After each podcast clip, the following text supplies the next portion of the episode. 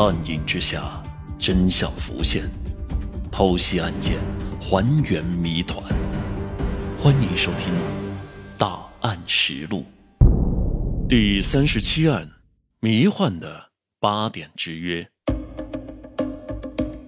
二零一五年八月二十号一清早，常州市薛家镇的王先生呢，就像往常一样，来到小桥头附近一条景观河当中钓鱼。他是一名钓鱼爱好者。这里的鱼呢也非常的多，所以他会经常来。王先生熟练的甩动鱼竿，把鱼钩抛到了水中。等待了二十多分钟之后呢，鱼漂往下一沉，这是有鱼上钩了。可当王先生用力收线的时候呢，却发现鱼竿上传来的重量无比沉重。难道自己钓到了一条大鱼？王先生的内心可是乐开了花呀。可是他同时也感到非常的疑惑。这是一条景观河呀，居然会有大鱼吗？当他使出全身的力气把鱼拉出水面时，差点没吓尿了。挂在鱼钩上的哪是鱼啊？这分明是一个人，更确切的说是一具尸体。鱼钩正是挂在了尸体的衣服上。王先生怎么也没想到，自己居然会遇到这种像恐怖片桥段一样的惊悚场景，立刻拿起了手机报了警。警方赶到现场之后呢，立刻把尸体打捞出来。这是一具女尸，上身穿着一件粉红色的 T 恤，下身却是赤裸的。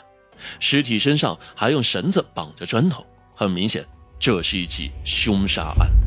凶手应该是想把尸体藏匿在水底，但是呢，绳子绑得不紧，导致有部分砖头掉落，尸体在重量减轻的过程当中上浮，然后又正好被王先生给吊了出来。由于是八月份啊，天气炎热，尸体已经高度腐败了，呈现巨人观的状态，已经是无法通过样貌对死者进行身份的辨认了。通过法医的检测，发现死者是机械性窒息而死，死亡的时间呢至少是五天以上。死者曾与人发生过关系，但是呢，在体内并没有提取到任何男性的 DNA。死者的年龄大约在二十到二十五岁，左侧手臂上呢有大面积的纹身的图案，这是死者身上唯一具有高度辨识性的特征了。于是呢，警方决定从这个纹身着手，尝试查明死者的身份。他们在全国失踪人口数据库内查询了近期失踪的所有女性的数据，但并没有查询到哪位失踪女性具有与尸体相匹配的纹身。于是，警方又在常州市最火热的网络论坛上发布了寻尸启事。没想到这回却有了重大的收获。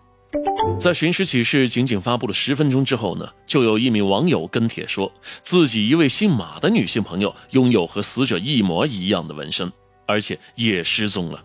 这名网友还上传了多张女性朋友的照片。其中一张照片上，能够清楚的看到这位女性的左臂上也拥有和死者一样的纹身花纹。于是呢，警方立刻联系了这名网友，并获取了他的这位女性朋友的详细信息。随后呢，警方又马不停蹄的赶往了这名女性的父母家中，提取了 DNA。最终经过比对，证实死者确实是马某，他是江苏省宿迁市人。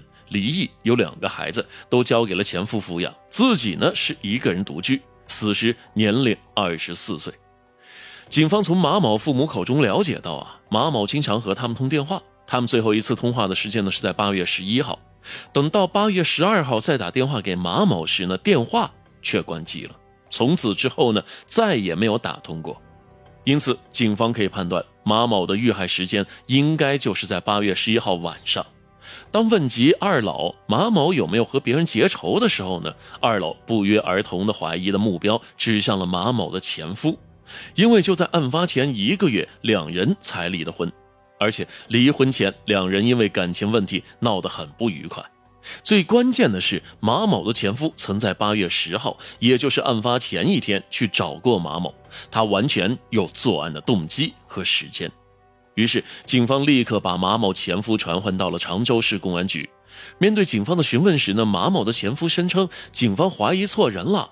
他八月十号呢，是因为工作原因才来到常州的，只是顺便去看了前妻罢了。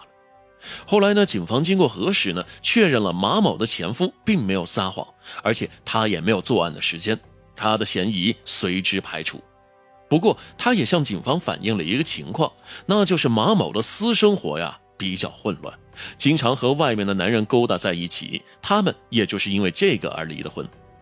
在马某前夫嫌疑被排除之后呢，警方重点调查了马某租住小区在案发前后的监控录像。从监控中发现，马某的私生活呀确实比较混乱。在案发前呢，经常会有男的和他一同出入小区。在八月十号的晚上，也就是案发前一晚，马某还带着一名男子在出租屋里面住了一夜，第二天才离开的。警方在之后几天一一排查了进出过马某出租屋的男性，但他们没有一人具有作案的时间，嫌疑也被一一排除了。但是警方并没有放弃，他们继续排查案发当天的监控。他们发现马某在案发当天下班后呢，直接回了家。但是呢，过了两个小时就又出了门。出门时穿的呢，正是遇害时穿在身上的红色 T 恤。但是马某在离开小区的监控范围之后呢，后续的动向并没有被监控到，他的动向一时成了谜。于是警方决定逆向排查，他们调取了案发景观和周边的监控录像。既然马某是被抛尸到这儿的，那么嫌疑人一定是开着车去的。